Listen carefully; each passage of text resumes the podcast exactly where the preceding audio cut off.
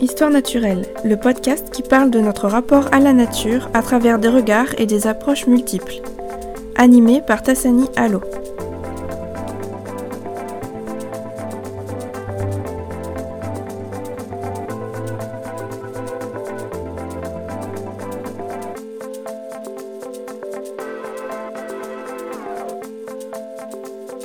Et bienvenue dans le podcast Histoire naturelle. Vous allez écouter l'épisode 19 de cette saison 3 du podcast.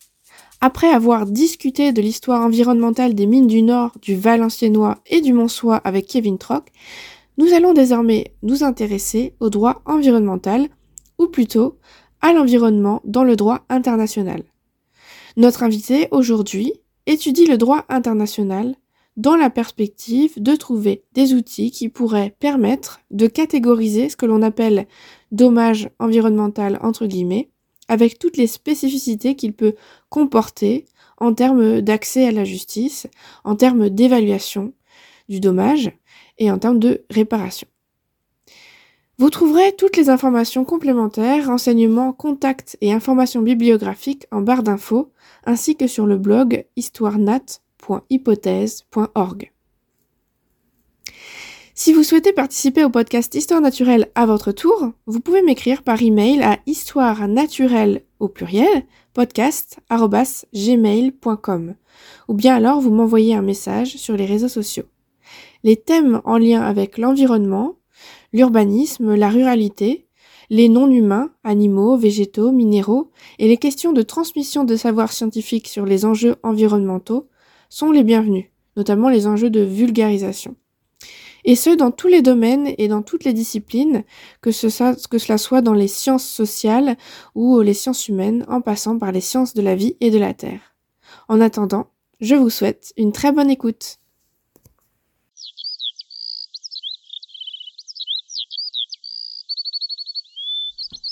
Aujourd'hui, dans le podcast Histoire naturelle, pour cet épisode, j'ai le plaisir d'accueillir Mathilde Vignier, qui est doctorante et qui fait une thèse en droit public au Centre de droit international de Nanterre sur le sujet le dommage environnemental en droit international. Et donc, comme première question, comme je pose à tous mes invités, euh, explique-nous un peu ton sujet de thèse et comment tu en es arrivé là. Bonjour. Euh, donc effectivement, ma thèse porte sur le dommage environnemental en droit international. Donc c'est un peu plus large que le plus large que le droit interne, ce qu'on entend par le droit national.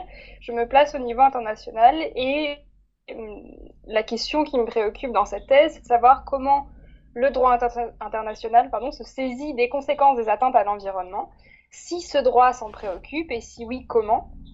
Et donc là, je vais rechercher une éventuelle unité dans la manière dont on va saisir ce dommage environnemental, tant dans l'aspect de la notion euh, que sur le régime juridique qu'on va éventuellement euh, lui appliquer.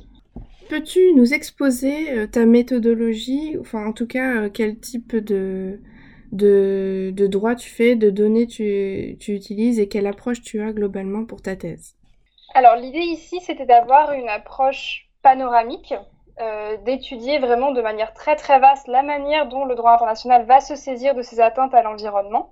Donc, dans l'absolu, dès qu'il y a une atteinte à l'environnement en dehors des strictes frontières étatiques, en dehors du, cadre d'un État euh, unique, ça va m'intéresser. L'idée, c'est d'aller au-delà d'une certaine fragmentation, d'un certain éparpillement de la manière dont on va s'intéresser à l'environnement et donc de rassembler tout ça. Pour ça, donc, j'utilise les sources du droit international. Euh, alors, de manière classique, là, je vais renvoyer à l'article 38 du statut de la Cour internationale de justice qui expose globalement les sources en droit international. Alors, si on transpose par rapport au droit interne, on va avoir, donc ce qu'on va avoir comme loi en droit interne, là, ici, on va s'intéresser aux traités, aux conventions internationales. On aura ensuite la coutume, donc la coutume qui est définie comme une pratique générale acceptée comme étant le droit, donc une pratique du droit qui euh, qui, euh, par une analyse, on, arrive à identifier quelle s'impose à, l'ensemble des États au niveau international. On va également avoir ce qu'on appelle les principes généraux de droit, des principes qui vont euh, s'appliquer aussi euh, en matière, alors en ce qui m'intéresse en matière environnementale, et la jurisprudence, donc les décisions des différentes juridictions ou quasi-juridictions internationales. Euh, il faut savoir qu'en droit international, il n'y a pas de hiérarchie hein, à proprement parler entre, entre ces sources. Et de manière plus, là pour le coup, liée à la recherche universitaire, je vais utiliser tout ce qui va concerner la doctrine, les travaux universitaires. Donc ça, c'est pour l'ensemble des sources que je vais employer euh, dans mes recherches. Et ici, l'idée, c'est d'aborder le droit comme un outil de gestion ou de réparation des dommages environnementaux. C'est une manière de se saisir de ce questionnement. Donc avoir le droit un peu comme une boîte à outils, pas rechercher une seule solution à cette question, mais euh, voilà, regarder un petit peu l'ensemble des, des, options qui s'offrent à nous quand on essaye de saisir cet objet de l'environnement au niveau international. Oui, donc l'idée, l'image d'une boîte à outils, ça va, parler, je pense, à, nos auditeurs et à nos auditrices. Et pour aller un peu plus loin, est-ce que tu peux revenir sur euh, pourquoi tu fais ça? En fait, euh, quelle est la définition euh, d'environnement en droit public et comment ça s'applique en réalité? Alors, la définition de l'environnement, dans, toutes les, disciplines, je pense, fait débat, fait couler de l'encre. Alors, c'est pas exactement la définition qui va être en droit public, parce qu'on peut avoir un droit public interne, un droit public international. Donc, à l'échelle internationale, on n'a pas de, définition communément acceptée. On a quelques éléments de définition et deux définitions types que je peux donner. C'est la première, une définition qui a été apportée par la Cour internationale de justice dans un avis consultatif de 1996 sur la licéité de la menace ou de l'emploi de l'arme nucléaire, qui définit l'environnement comme n'étant pas, et là je cite, l'environnement n'est pas une abstraction, mais bien l'espace où vivent les êtres humains et dont dépendent la qualité de leur vie et leur santé, y compris pour les générations à venir. Donc ça, c'est la citation qu'on a euh, de 1996 alors qui nous donne une définition assez, assez vague. Là, on n'a pas, de, pas de définition des éléments qu'on va ranger dans cet environnement. Euh, juridiquement, on voit que c'est compliqué à saisir. On a une autre définition qui est souvent citée, mais d'une convention qui n'est pas entrée en vigueur. Euh, mais c'est une définition assez large et assez complète. C'est une définition issue euh, d'une convention sur la responsabilité civile des dommages résultant d'activités dangereuses pour l'environnement. C'est un peu long, euh, souvent, on la désigne comme convention de Lugano, et donc cette définition va, enfin cette convention va définir l'environnement comme comprenant les ressources naturelles, abiotiques et biotiques telles que l'eau, l'air, le, sol, la faune et la flore et l'interaction entre les mêmes facteurs. Donc là, on a quelque chose de, plus complet et on rajoute à cela les biens qui composent l'héritage culturel. Donc là, on voit qu'on a une dimension euh, culturelle qui s'y rajoute et dernier élément, les aspects caractéristiques du paysage. Donc là, on a une définition très large. Il euh, faut savoir que c'est une question récurrente dans la réflexion sur le droit de l'environnement, là pour le coup pas seulement international, et euh, une réflexion aussi sur le caractère anthropocentré des définitions et des concepts que nous allons employer. Par exemple, si l'on prend uniquement euh, l'environnement en compte dans l'impact qu'il a sur l'homme, ou alors si on considère que l'environnement va avoir une valeur intrinsèque ou que le droit devrait ensuite s'en saisir. Alors, euh, en ce qui concerne la réflexion juridique sur cette question de l'anthropocentrisme, alors il y a plusieurs travaux qui ont, été faits sur cette question, évidemment, euh, mais c'est une réflexion qui, à mon sens, a ses limites dans la mesure où, premièrement, on a une interdépendance entre l'être humain et l'environnement. On va avoir des, des liens qui sont... Euh, enfin, on ne peut pas couper euh, l'être humain à l'environnement euh, dans, dans l'absolu. Et deuxième point, le droit est un outil qui comporte inévitablement une part d'anthropocentrisme dans la mesure où il s'agit d'une construction humaine. C'est un objet, euh, voilà, c'est un objet social. Euh, ça organise les relations entre les êtres humains euh, et bon d'autres personnalités juridiques, mais c'est un outil profondément humain. Donc donc voilà, il y a toute cette question sur sur l'anthropocentrisme. Donc ça c'est pour l'environnement globalement en droit international, les quelques un aperçu des réflexions qu'il peut y avoir autour de cela. Et ensuite on va avoir plusieurs euh, techniques d'appréhension du droit, enfin du, de l'environnement en droit international. On a d'abord abordé cette, euh, cet environnement qu'en faisant partie du territoire d'un État. On a la souveraineté de l'État sur son propre territoire et donc une, possibilité d'user de son territoire et par conséquent de son environnement comme bon lui semble en vertu de cette souveraineté. La première limite qu'on a posée à cette, euh, souveraineté, c'est euh, un ensemble d'obligations de bon voisinage, et donc de ne pas utiliser son environnement, son territoire, d'une manière qui pourrait nuire à un autre État qui est également souverain. Donc on a voilà un principe d'égalité souveraine entre les États et donc on a cette, première limite. C'est peut-être la manière d'appréhender l'environnement qui va être la plus simple. On a un État qui est responsable d'une partie de l'environnement. Ensuite, on va avoir des espaces qui ne sont pas appropriés les, des exemples très parlants, euh, la haute mer par exemple, au-delà des euh, espaces maritimes euh, délimités, on va avoir la haute mer qui n'est aucun état, qui n'est pas approprié. On a également l'Antarctique, qui est un espace partagé, et aussi, de par sa nature, l'espace extra-atmosphérique. Quand on s'intéresse aux questions spatiales, on n'a pas d'appropriation de cet environnement, et donc on va avoir un environnement qui va être partagé de facto. Et à cela, on va ajouter d'autres notions euh, comme celle du patrimoine mondial naturel, qui là va être géré euh, au niveau de la convention de l'UNESCO. Et donc on va avoir, euh, alors je, je, suis allée chercher quelques, quelques exemples. On a des exemples de forêts primaires. Au niveau de l'île de la Réunion, on a du patrimoine mondial naturel de l'UNESCO avec les pitons, les cirques et les remparts de l'île de la Réunion. Et dans cette liste, du patrimoine euh, mondial naturel, on va avoir des réserves naturelles, des réserves naturelles, des parcs nationaux, etc. Donc ça, c'est pour la manière très largement dont on va se saisir de tout ça en droit international en fonction de si l'environnement est approprié et rattaché à un État ou non, ou si on reconnaît qu'on a un intérêt un peu plus large que le seul État. Et à cela, on peut ajouter des inspirations de droit interne ou des propositions doctorales enfin doctrinale, pardon, de, de différentes manières d'aborder cet environnement et euh, plusieurs propositions sont avancées. Par exemple, donner la personnalité juridique à un élément euh, naturel. C'est notamment ce qui a été instauré en Nouvelle-Zélande pour le fleuve, alors je le prononce sans doute très très mal, mais Wanganui. Alors je, je, l'écrirai pour, pour, que ce soit euh, plus simple. Et donc à ces question de, euh, de, personnalité juridique accordée à un élément naturel, de cette, euh, idée vont pouvoir découler énormément de questions, des questions de représentation, qui peut représenter cet élément naturel, qui peut savoir quels sont les intérêts de cet élément naturel? Là, encore une fois, on revient sur les réflexions d'anthropocentrisme.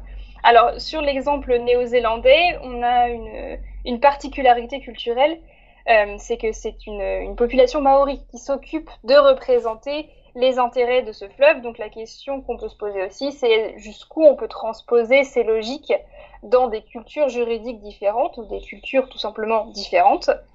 Euh, donc ça, c'est une première piste. On a aussi une piste de, de donner des droits à la nature. Donc ça, c'est une idée qui avait été développée euh, par Christopher Stone dans un, dans un article qui s'intéressait à la possibilité pour les arbres d'avoir des droits. Euh, donc ça, c'était son postulat, euh, son postulat de départ. Euh, c'est une idée qui fait son chemin, mais qui, pareil, pose beaucoup de questions.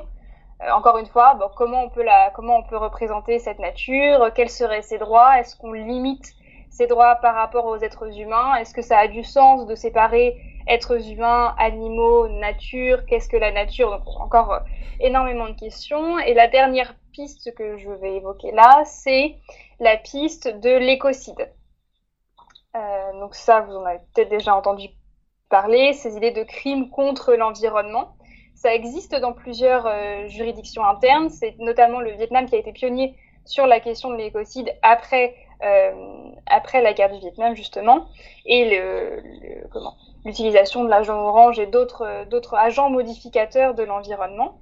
Euh, cette idée de l'écocide pourrait être reprise par, enfin, au niveau du droit international pénal par la Cour pénale internationale. L'idée ici, ce serait de créer un nouveau crime international. Alors, il faut savoir que la modification des statuts de la Cour pénale internationale est très compliquée. Euh, il faut l'accord d'un minimum d'États. Voilà, c'est une modification d'un traité, donc c'est quand même assez conséquent. Mais on a un, un mouvement doctrinal à noter, un mouvement aussi euh, militant, euh, notamment porté par euh, une, fondation Stop Écocide. Et cet été, plusieurs experts ont présenté une définition potentielle de ce crime d'écocide qui pourrait être intégré au statut de la SCPI. donc voilà pour les quelques pistes de la manière dont on peut se saisir de l'environnement en étendant un petit peu le champ des outils, justement. D'accord, donc il y, a, vraiment quand même pas mal de pistes et qui sont quand même des pistes qu'on voit calquées de, ce qu'on fait déjà pour, pour les actes humains. Et notamment quand tu parles de patrimoine, on a l'impression que, par exemple, pour les cirques euh, à La Réunion, euh, les parcs naturels, on a l'impression qu'on parle d'un monument, en fait, euh, quasiment un monument historique qu'on voudrait protéger. Donc je sais même pas si on prend en compte l'aspect écosystémique, biologique, je sais pas du tout comment ça se passe. C'est une des problématiques, et c'est notamment une des problématiques que j'ai rencontrées quand j'ai commencé à faire ma thèse, quand j'ai commencé à travailler sur ce sujet, c'est qu'effectivement, on va protéger, on va venir intervenir en tout cas sur l'environnement en fonction des ressources, donc avec un aspect euh, quelquefois très économique, par exemple la gestion des stocks de pêche de thon rouge, c'est très spécifique. On n'a pas là ici de prise en compte de euh, écosystémique. Euh, on va aussi avoir des, des gestions par par type d'environnement. On va avoir des gestions de forêts primaires. On a par exemple, euh, alors là c'est pareil, c'est une convention qui a un, un, nom assez long, mais la convention relative aux zones humides d'importance internationale, particulièrement comme habitat des oiseaux d'eau. Donc là, si on prend en compte les habitats des oiseaux d'eau, on est quand même sur quelque chose d'assez euh, d'assez éparpillé justement. On a récemment de plus en plus de tentatives d'approche écosystémique, mais ça demande aussi de mettre en, de mettre en mouvement énormément de choses. Euh, d'avoir une approche très vaste parce que dans la mesure où l'environnement est touché par n'importe quelle activité humaine, ça commence à être compliqué quand on veut intégrer des dimensions politiques, des dimensions sociales, des dimensions économiques. Euh, donc effectivement, on a des limites à cette approche écosystémique qui sont aussi liées au fait que on a plusieurs États également, enfin souverains de, de, à égalité, doivent s'entendre sur la manière dont on peut gérer cet environnement à l'échelle internationale. Et justement, donc, euh, quels sont euh, les grands acteurs euh, qui s'occupent de droit environnemental aujourd'hui? Alors toujours à l'échelle internationale, de manière classique, la manière dont on va présenter les, sujets de droit international, on va présenter tout d'abord les États. Alors les États, dans le droit international, qui est un droit particulier, sont à la fois ceux qui font le droit et qui sont contraints par le droit donc on a, euh, voilà, c'est pas comme dans un système de droit interne où on a un législateur qui va, euh, qui va décider d'une règle qui va ensuite s'imposer à tous. Là, celui qui fait la règle est aussi celui qui doit la respecter. Donc on a ces États et euh, de manière euh, plus, enfin, ne vont pas faire le droit mais vont participer à cela. On va avoir des organisations internationales. Alors l'ONU est une organisation internationale. On a des des, branches, si je puis l'expliquer comme ça, de l'ONU qui vont s'occuper de, euh, de, questions environnementales. Donc j'ai déjà cité l'UNESCO. On va avoir le programme des Nations Unies pour l'environnement. On va aussi avoir des agences de développement qui vont, qui vont s'en occuper. Donc encore une fois, on va avoir des choses assez, assez vastes. On va avoir ensuite des juridictions internationales qui vont euh, alors qui vont pas s'occuper de gérer le droit de l'environnement, mais qui vont se prononcer sur des, contentieux qui sont liés à l'environnement. Euh, on date souvent le début euh, des différents euh, environnementaux au droit international à une sentence arbitrale de 1941. C'est la sentence arbitrale fondée de Trail, qui était entre le Canada et les États-Unis. C'est aussi le cas d'école de la pollution environnementale au, au niveau international. il s'agissait d'une usine au Canada dont euh, des émanations de fumée venaient en fait perturber euh, des cultures aux États-Unis. Euh, et donc là, voilà, on a, mis en place un tribunal arbitral pour régler ce problème de dommages, là, pour le coup, transfrontière, qui va juste, euh, voilà, ça va concerner deux États au niveau d'une frontière bien définie. Et donc ça, c'est le point de départ un petit peu de ce, droit international de l'environnement, en tout cas du point de vue juridictionnel. On va avoir ensuite d'autres juridictions. Donc la principale en droit international, ça va être la Cour internationale de justice, qui euh, est liée aux Nations Unies, qui s'est prononcée à plusieurs reprises sur, euh, sur des affaires environnementales. Alors, dans la mesure où les États doivent consentir à la juridiction, doivent consentir à ce qu'on les juge justement sur une affaire, on a assez peu de jurisprudence en droit international par rapport aux juridictions nationales. On a quand même quelques affaires en droit environnemental. Euh, donc on va avoir euh, l'affaire du projet Gapchikovo-Nagimaros. Donc ça, c'était un projet euh, qui avait été entamé entre la Hongrie et la Slovaquie. C'était un projet de, barrage qu'un des États a voulu arrêter pour des raisons environnementales. Donc ça, c'est une affaire de 1997. On a ensuite une affaire Argentine contre Uruguay, c'est une affaire usine des pâtes à papier sur le fleuve Uruguay, ça c'est une jurisprudence de 2010 des affaires euh, Costa Rica et Nicaragua. Donc là-dessus, la Cour s'est prononcée sur le fond en 2015 et sur la réparation en 2005. Et très récemment, euh, la Cour internationale de justice a rendu un arrêt le 9 février euh, dans une affaire République démocratique du Congo contre Ouganda qui demandait des réparations, y compris pour des dommages qui ont été causés à l'environnement, en l'occurrence un pillage des ressources naturelles pendant l'occupation d'une partie de la RDC par l'Ouganda. Ce qu'on peut tirer de cette, courte jurisprudence, c'est qu'on a euh, vraiment des choses très localisées, euh, un projet de barrage, euh, une activité sur un fleuve, on est quand même sur des choses assez, assez ciblées. On va avoir d'autres juridictions qui vont, euh, qui vont traiter de ces questions environnementales, notamment le Tribunal international du droit de la mer. Alors là, ça va être surtout sur des questions de stock de pêche, de conservation. Euh, donc euh, voilà, tout, tout, ce qui va concerner la pêche et les ressources halieutiques. On a plus occasionnellement des juridictions régionales, des droits de l'homme notamment, qui vont se prononcer de manière un peu annexe sur des questions environnementales par le biais euh, du droit à la vie, la protection de ce droit à la vie, euh, aussi la question du droit à la vie privée et au respect du domicile, donc pour tout ce qui va être concerné des, questions de pollution, et également de la protection des minorités, euh, notamment des minorités autochtones qui vont avoir une relation particulière à l'environnement qu'on reconnaît, donc une relation qui va être non seulement d'exploitation économique d'une ressource naturelle, mais euh, un lien culturel, un lien spirituel. Donc on va reconnaître ça. Là-dessus, on a notamment un avis consultatif de la Cour interaméricaine des droits de l'homme sur le lien entre l'environnement et les droits qui sont protégés par la Convention interaméricaine des droits de l'homme. Actuellement, alors on a plusieurs jurisprudences euh, de la Cour européenne des droits de l'homme, un peu plus, un peu plus proche de nous, euh, sur des questions environnementales, et on a actuellement des affaires qui sont pendantes devant la Cour européenne des droits de l'homme sur des questions cette fois-ci climatiques. On a essayé d'étendre ces questions-là qui étaient jusque-là assez, euh, assez ciblées de pollution ponctuelle, etc.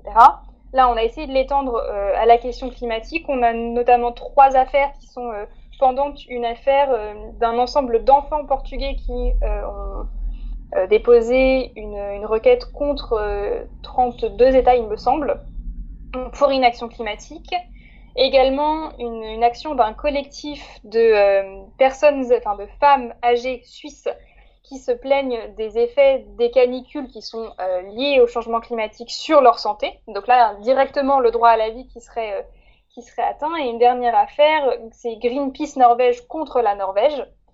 Et cette fois-ci, c'est concernant un projet d'exploitation hydrocarbures. Donc ça, ce sont les affaires qui sont pendantes. Et de plus en plus, on a aussi des organes onusiens qui vont s'en saisir sur les liens entre le droit de l'environnement, enfin le droit, le droit international des droits de l'homme et l'environnement, et plus récemment les changements climatiques et le droit international des droits de l'homme.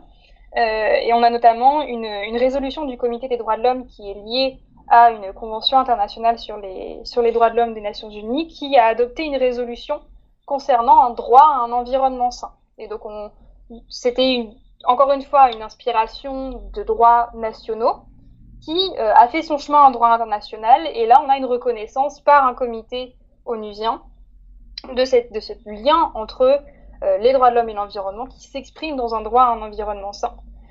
Donc ça, c'est pour voilà l'ensemble des juridictions ou des quasi-juridictions qui vont s'occuper de ces questions-là. On va avoir aussi des structures conventionnelles qui vont être liées à des traités. Donc j'ai cité tout à l'heure la convention sur les zones humides et les habitats d'oiseaux d'eau euh, donc ça, c'est une... on va avoir un secrétariat qui va suivre la manière dont on va appliquer cette convention.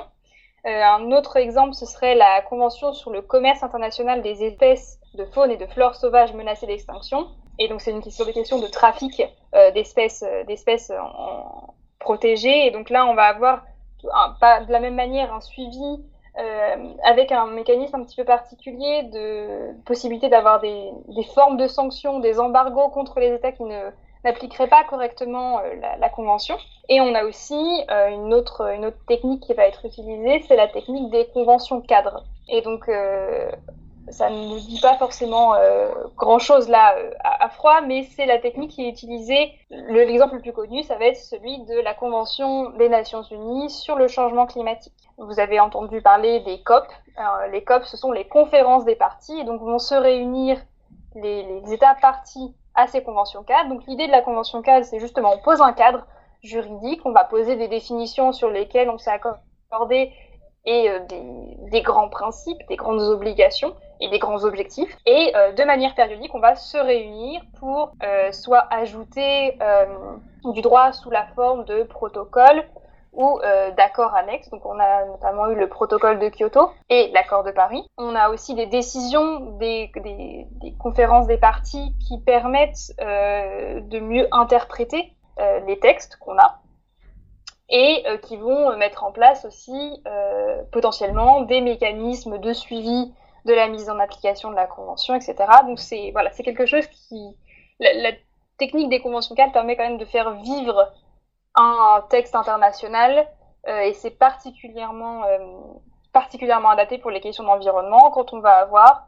des découvertes scientifiques qui vont faire qu'on va devoir adapter ce droit, qu'on va devoir avoir une certaine forme de flexibilité dans la manière dont on va le, le gérer. D'accord, donc euh, beaucoup beaucoup d'acteurs très divers, mais euh, c'est vrai que tu, tu parlais euh, d'un côté du droit environnemental, autant l'environnement comme tu disais, peut être très ciblé, très spécifique. On peut le circonscrire à des oiseaux de zone humide, des oiseaux d'eau. Mais en même temps, on y ajoute, par exemple, nous, on connaît, on a beaucoup cette image de bah, des COP, en effet, COP 21, etc., où on, vient ajouter la couche de hum, global warming, donc vraiment le climat, qui est quelque chose qu'on peut pas du tout circonscrire, qui est, qui est pas bien défini et qui, je pense, pose beaucoup de problèmes justement aux, politiques parce que c'est pas défini euh, qu'est-ce que c'est, qui, qui ça touche et, comment l'arrêter par rapport à des problèmes environnementaux. Donc en droit, ça doit être difficile aussi de poser des cadres quand on ajoute cette couche du climat par-dessus. Oui, c'est ce que j'allais dire. Ça pose problème aux politiques, ça, pose problème aux juristes aussi, dans la mesure où on va travailler avec des définitions, justement. Une des manières d'employer le droit, enfin, la manière, une des manières dont le droit fonctionne, c'est créer des catégories, ce qu'on appelle des qualifications juridiques, permettre de circonscrire des notions et d'ensuite lui appliquer des règles, donc appliquer un, régime, ce qu'on appelle un régime juridique. C'est particulièrement compliqué pour le climat parce qu'on va avoir effectivement euh, quelque chose qui n'est pas, euh, qui déjà scientifiquement est difficilement saisissable dont les contours ne peuvent pas être euh, réellement délimités ou, pas de manière aussi stricte que le droit le, voudrait. Plusieurs questions se posent sur, cette délimitation du, problème climatique. Alors, tous les États y participent, donc tous les États sont à des proportions euh, variables, hein, mais responsables d'une partie du problème. Et dans un même temps, tous les États vont être victimes des impacts du changement climatique. Et donc là, on n'a pas le, on n'est plus, on peut plus s'inscrire dans la dichotomie classique du pollueur-pollué. Là, on est sur quelque chose de beaucoup plus systémique euh, qui va aussi toucher non seulement au droit, mais qui va toucher à tout le système économique. Donc on, là, on se pose une question d'interaction entre ce qu'on va, le droit qu'on va appliquer à l'environnement de manière classique, et puis d'autres, euh, d'autres branches du droit, le droit international économique, euh, qu'est-ce que va en faire l'OMC, par exemple, l'Organisation mondiale du commerce Comment est-ce qu'on intègre ces questions climatiques dans des, des contentieux qui, en apparence, n'y touchent pas, mais qui, en réalité, dans la mesure où toute activité humaine va avoir un impact climatique, en tout cas à l'échelle internationale, on va forcément avoir de, fait des considérations environnementales, des considérations climatiques. Donc cette question de la délimitation, elle est particulièrement compliquée, y compris lorsqu'on essaye de, de mettre en application un principe qui existe depuis l'adoption de la Convention cadre euh, sur le, changement climatique, qui est le principe des responsabilités communes mais différenciées. Donc l'idée ici, c'était de reconnaître euh, une forme d'émission historique, une, alors responsabilité, voilà, c'est il y a un débat sur ce qu'on met derrière cette question de ce terme de responsabilité, mais cette idée que euh, les États développés, qu'on va catégoriser comme développés, euh, sont responsables de plus d'une plus grande partie des émissions, euh, historiquement parlant. et donc on a une responsabilité commune, tous les États émettent des, des, gaz à effet de serre, mais différenciée du fait de ces questions historiques, et on va éventuellement intégrer là-dedans des considérations aussi de développement. L'idée que se pose la question est-ce que les États en voie de développement auraient donc, euh, je ne sais pas, un quota d'émissions euh, plus important pour leur permettre de se développer? Donc on a toutes ces, toutes ces questions-là. Et puis, euh, ne serait-ce que par rapport à cela, comment, comment est-ce qu'on catégorise un État développé et un État en voie de développement? Euh, on avait une catégorisation dans le protocole de Kyoto. On avait les États dans, qui étaient listés littéralement dans une annexe qui étaient les États développés, donc tous les autres qui étaient les États en voie de développement. On est revenu un peu sur cette catégorisation. Le protocole de Kyoto, euh, c'est 1997. Quand on s'est retrouvé à l'accord de Paris, bah, ne serait-ce que pour donner deux exemples, la Chine et l'Inde n'étaient absolument pas au même niveau de développement. Euh, et donc il a fallu revisiter tout ça. Et donc l'accord de Paris apporte une plus grande souplesse sur la manière dont on va euh, aborder ces questions de état développé, état en développement. Mais voilà, donc il y a énormément de questions de, au-delà des contours en plus de la question climatique, des questions de comment est-ce qu'on va catégoriser, comment est-ce qu'on se partage les responsabilités dans la mesure où le monde entier est concerné par le problème. Oui, c'est intéressant d'ailleurs parce que pour revenir un peu sur l'exemple dont tu parlais tout à l'heure au sujet de, de, donner une personnalité juridique à un fleuve, il y a aussi cette question de, en Inde par exemple, euh, la question de l'usage d'un fleuve, c'est impossible à, à quantifier. Euh, enfin, tous les usages sont spécifiques et il y a des millions d'individus qui, qui sont euh, qui sont autour du fleuve, qui en ont un usage très différent, parfois polluant, parfois non. Et dans ce cas-là, bah, pour, euh, pour revenir à cet exemple de l'Inde, ça a été un échec euh, assez cuisant pour le droit en fait. Donc je ne sais pas s'il y a beaucoup d'échecs en droit, euh, voilà, des, des, tentatives qui ont été faites en droit pour donner des personnalités juridiques, mais qui ont échoué, et euh, si c'est utile justement pour le droit ces échecs. Alors, il y a alors, des tentatives qui ont, qui ont échoué autant que la, question de la personnalisation euh, juridique du Gange. Là, j'en ai pas en, tête dans l'immédiat. Il y a plusieurs, euh, plusieurs actions qui ont été lancées euh, pour donner la personnalité juridique à tel ou tel élément naturel, notamment. alors, il y avait une des pétitions en, en France pour je ne sais plus quel, quel fleuve ou rivière, mais et c'était posé aussi la question. Alors, je ne sais pas si c'était une réelle proposition, mais avait été évoquée dans le débat public la question de la personnalisation euh, de la scène. Euh, je pense que là, il faut aussi replacer, enfin, prendre le droit pour ce qu'il est aussi, c'est un outil euh, social qui est lié à une, culture, à une société.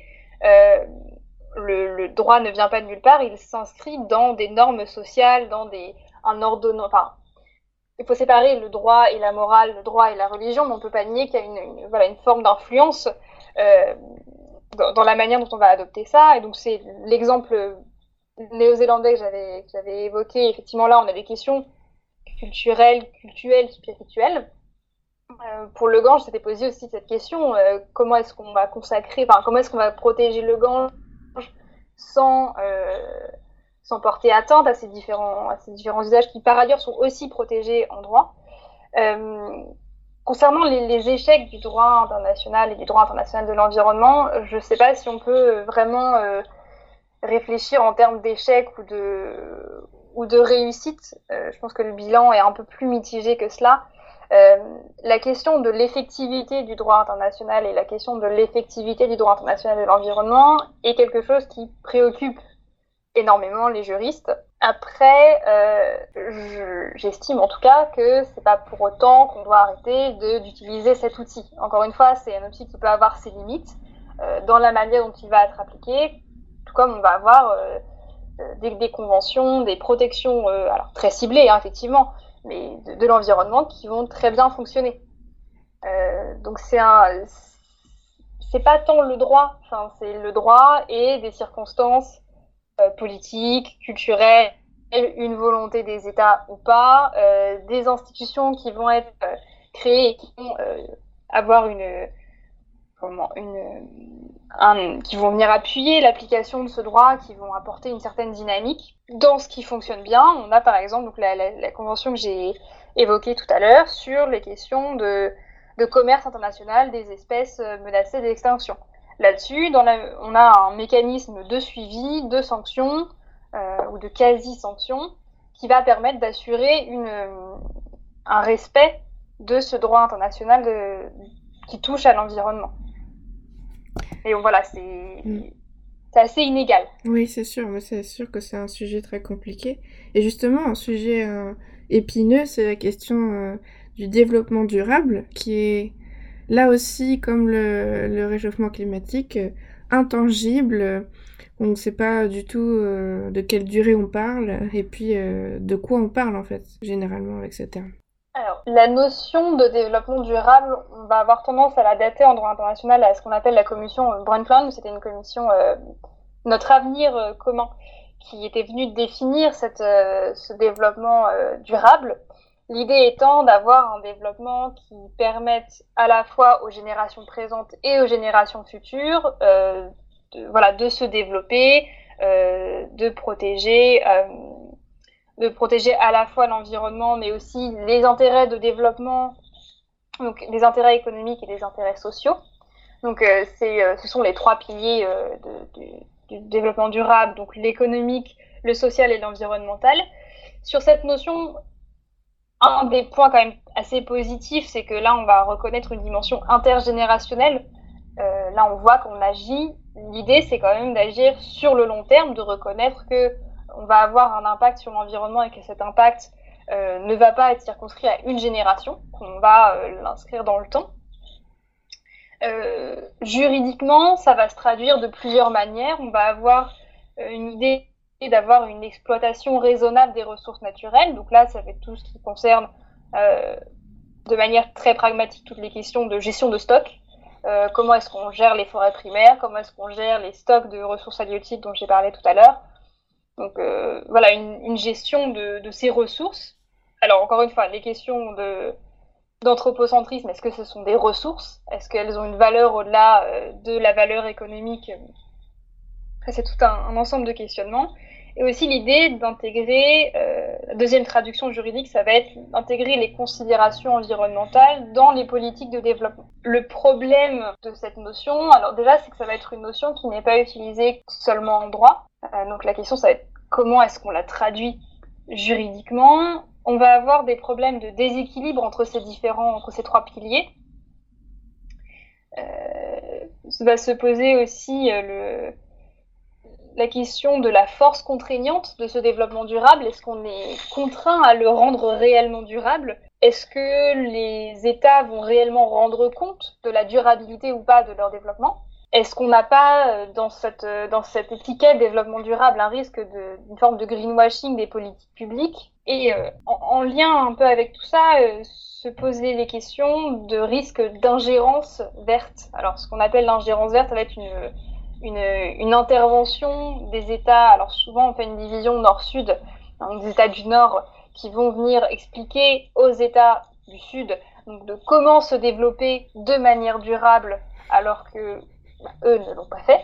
Et là, on revient à cette question des, responsabilités communes mais différenciées. Comment est-ce qu'on apprécie euh, cette, pollution de l'environnement au-delà même de la pollution de l'atmosphère, mais comment est-ce qu'on envisage cette pollution euh, dans la mesure où on n'avait pas ces connaissances sur les, conséquences des attentes à l'environnement, on n'avait pas la même perception des ressources comme étant non pas infinies mais finies, et donc euh, avoir une, encore une fois, cette gestion raisonnable. Donc oui, cette notion de développement durable est compliquée à saisir et éminemment politique. Et euh, on va souvent le citer comme un principe du droit international de l'environnement ou alors, euh, pour ceux qui sont, un peu plus sceptiques, ils vont le, présenter comme un concept.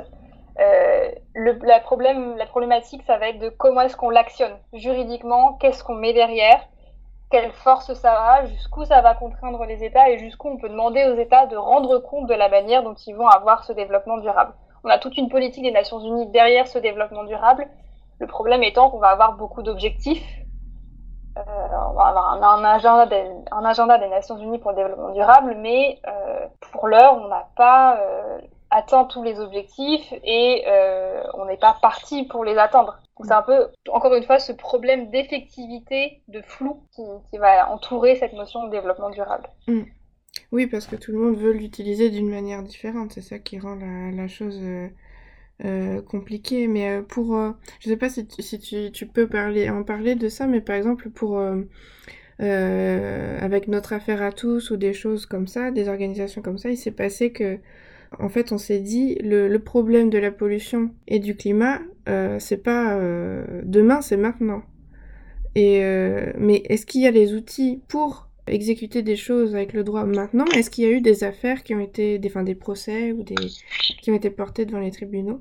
Alors, l'action de notre affaire à tous. Alors, j'imagine que tu parles surtout de euh, l'action climatique, l'affaire du siècle, mm. qui, a, alors, qui a été portée non seulement par notre affaire à tous, mais aussi par euh, d'autres ONG comme Oxfam. Il y avait aussi la Fondation pour la nature et l'environnement, donc anciennement euh, Fondation Hulot et euh, Greenpeace. Alors sur les questions, surtout sur les questions climatiques, on a un réel mouvement des contentieux climatiques. Alors on a toujours eu des contentieux environnementaux et en tout cas en Europe, ce sont surtout des associations qui portent, qui portent cette considération environnementale devant les juridictions. Sur le contentieux climatique, alors c'est un contentieux qui se développe énormément, qui est assez dynamique. Euh, ça fait quelques années que c'est développé aux États-Unis, notamment avec des notions de, trust. La construction du, trust, c'est l'idée que euh, on va avoir une personne qui va gérer une propriété, un, objet, pour le bénéfice de quelqu'un d'autre. Et donc l'idée, en transposant cette idée de trust à l'atmosphère, l'idée étant que on ne possède pas euh, les ressources euh, atmosphériques, mais on les, va les passer à nos descendants, on va les transmettre, on, on l'utilise aussi pour le bénéfice euh, des générations futures. Donc il y a ce premier contentieux qui s'est développé surtout aux États-Unis avec des outils de droit de common law et dans les dans les systèmes de droit civil, donc qui vont être la plupart des systèmes d'Europe occidentale en tout cas, euh, on a ce contentieux climatique qui s'est développé avec une affaire très importante qui est la décision Urganda euh, aux Pays-Bas. Et donc les juridictions de cet État qui euh, ont contraint leur gouvernement à réduire ses émissions de gaz à effet de serre. En France, on a effectivement l'affaire du siècle qui a ordonné à l'État de prendre toutes les mesures nécessaires pour, euh, cette fois-ci, euh, correspondre à ses objectifs dans sa trajectoire de, réduction de, des gaz à effet de serre. Là, ce que je cite, ce sont des décisions de droit interne. Là, on va pas toucher au droit international, en tout cas pas directement. Là où c'est intéressant, et c'est un mouvement qui est, est assez original pour ne pas dire inédit, on ne va pas avoir le droit international qui va piocher euh, des choses dans les droits internes et qui va les, prendre à son compte. Donc euh, voilà, tout à l'heure j'ai parlé de droit à environnement sain. Là, c'était ce, cette dynamique-là. On avait ça, ça a apparu dans plusieurs États et le droit international a fini par le prendre à son compte. Là ici, on va avoir des juridictions qui vont utiliser leurs droits internes, donc soit sur des questions de responsabilité, euh, soit sur des questions euh, de contestation de certaines politiques publiques qui sont, euh, qui sont définies. Donc ici, le juge national va utiliser son droit national, jusque-là, rien de, rien de très étonnant, mais il va interpréter ce droit national à la lumière du droit international sur le climat. Donc il va interpréter ce droit national à la lumière notamment de l'objectif de, des, deux, degrés de l'accord de Paris, cette limitation euh, du réchauffement climatique à 2 degrés. Euh, et donc sont évaluées ces politiques publiques par le, juge à la lumière de cet objectif, quand bien même, en droit international, cet objectif n'était pas conçu comme étant contraignant. Donc on a une, dynamique assez intéressante. Le droit international qui n'est pas contraignant au niveau international va servir comme outil d'interprétation au juge interne pour son droit national et ça va se traduire dans des obligations à l'intérieur de l'État. Donc là, c'est une, dynamique qui est assez intéressante. Ah c'est vraiment intéressant de voir que finalement ça, ça, ça débouche à quelque chose de, concret. Mais euh, donc peut-être pour, pour finir, justement, tu parlais des, des trusts euh, aux États-Unis, et puis j'ai l'impression que quand je regarde beaucoup, par exemple pour moi, de mon côté en histoire environnementale, beaucoup d'études scientifiques ou d'avancées euh, en environnement se, se font aux États-Unis d'abord. Euh, on a l'impression qu'ils sont toujours un peu en avance sur ça malgré tout, malgré ce qu'on peut penser. Mais le problème, c'est que euh, les États-Unis, ça s'inscrit dans une, euh, comme tu l'as dit tout à l'heure, dans une dynamique nord-sud où c'est finalement souvent les pays du, nord de l'Europe ou les États-Unis qui dictent ce qui doit se passer pour les pays du sud. Et justement, dans ces processus, est-ce que tu as des exemples de est-ce que tu pourrais nous en parler un peu plus? Parce que ça me semble très intéressant, ces dynamiques nord-sud. Alors, sur ces dynamiques nord-sud, on se pose, comme je l'ai dit, la question des responsabilités communes mais différenciées. Euh, en tout cas, au niveau climatique, pour remédier un peu à cela, on a mis en place des transferts de compétences, des transferts de technologies pour aider à réduire les émissions de gaz à effet de serre. Et donc là, ça se fait dans Là, pour le coup, on n'est pas sur une on essaye de ne pas être sur une tension nord-sud, euh, d'avoir quelque chose qui va venir euh, faire le pont entre, entre ces deux blocs, si on les conçoit comme tels. Alors, dans l'application concrète de ce transfert, on va avoir des tensions euh, entre les États du, du, Nord et les États du Sud. il y a aussi, alors là, on s'éloigne un petit peu des considérations purement juridiques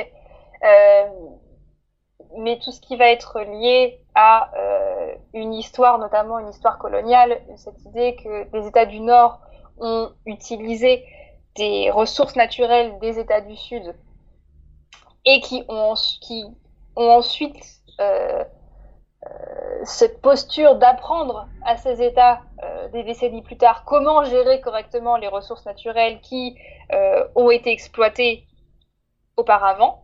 Donc on a cette, euh, ce, problème politique aussi de qui détient le savoir. Et euh, sur les questions de savoir, on a également euh, la problématique de la reconnaissance des savoirs, comment des, des savoirs des peuples autochtones, et donc jusqu'où, après, va se poser des questions d'appropriation des occidentaux qui vont breveter des, des, techniques, des techniques autochtones. Donc ça va être ce, ce genre de questionnement j'imagine que tu les poses euh, aussi. On peut se les poser de, manière, euh, de manière assez large. Mais on va voir ce genre de dynamique nord-sud qui vont pouvoir se, se, poser et aussi des questions d'action. Comment on va placer là-dedans les acteurs privés dans les dynamiques nord-sud? On va avoir non seulement des dynamiques d'État, des dynamiques institutionnelles, euh, des États qui vont avoir plus de poids de par et ça, c'est notamment vu à la COP euh, la plus récente des États qui n'avaient pas les moyens d'envoyer des délégations ou des délégations suffisamment formées ou assez fournies, etc. Donc, au-delà de ces, des questions institutionnelles des États à proprement parler, on va avoir aussi des acteurs privés particulièrement puissants qui sont issus de ces États du Nord, qui vont aussi avoir une influence sur la manière dont on va euh, protéger ou au contraire exploiter l'environnement. Comme on disait tout à l'heure, euh, les, pays en voie de développement d'hier ne sont plus du tout euh, ceux d'aujourd'hui et les BRICS dont on parlait euh, en cours d'histoire-géographie sont plus les BRICS du tout dont on parlait même pour nous alors qu'on est encore jeunes. par exemple, si je prends juste l'exemple, moi qui m'avais interpellé euh, pendant mes études, c'était l'exemple de la, Chine qui, qui, qui, euh, euh, construit des barrages partout pour, pour se servir de l'électricité, enfin de l'énergie, et qui dessert complètement des pays d'Asie du Sud. Et dans ce cas-là, on voit tout de suite qu'en fait la Chine fait plus partie des Suds, mais plus du Nord, et c'est la même chose pour le Brésil avec ce dont tu parlais pour les autochtones, donc ça devient très complexe et dynamique, donc c'est très intéressant ces questions. Merci beaucoup pour pour euh, ta participation à ce podcast. C'était euh, vraiment passionnant et ça, ça fait poser beaucoup de questions, ça fait nous interroger euh, sur des choses très actuelles. Donc c'était quelque chose qui, qui n'était pas encore vraiment arrivé dans mon podcast. Donc je suis très contente que tu en aies parlé. Merci à toi. Merci à toi de m'avoir accueilli. C'était un réel plaisir de pouvoir discuter de, de ces problématiques avec toi.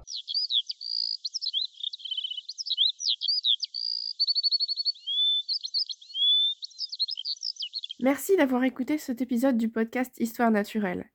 Toutes les informations seront en barre d'infos et vous pourrez également retrouver un article plus complet avec toutes les références sur le blog histoirenat.hypothèse.org. À bientôt dans le podcast Histoire naturelle.